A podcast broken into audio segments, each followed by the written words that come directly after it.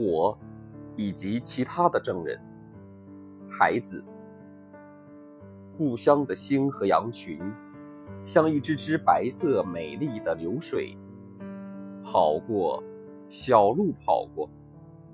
夜晚的目光紧紧追着，在空旷的野地上，发现第一枚植物，脚插进土地，再也拔不出。那些寂寞的花朵，是春天遗失的嘴唇。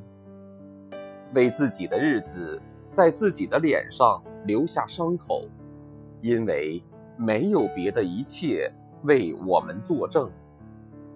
我和过去隔着黑色的土地，我和未来隔着无声的空气。我打算卖掉一切，有人出价就行。除了火种，取火的工具；除了眼睛，被你们打得出血的眼睛。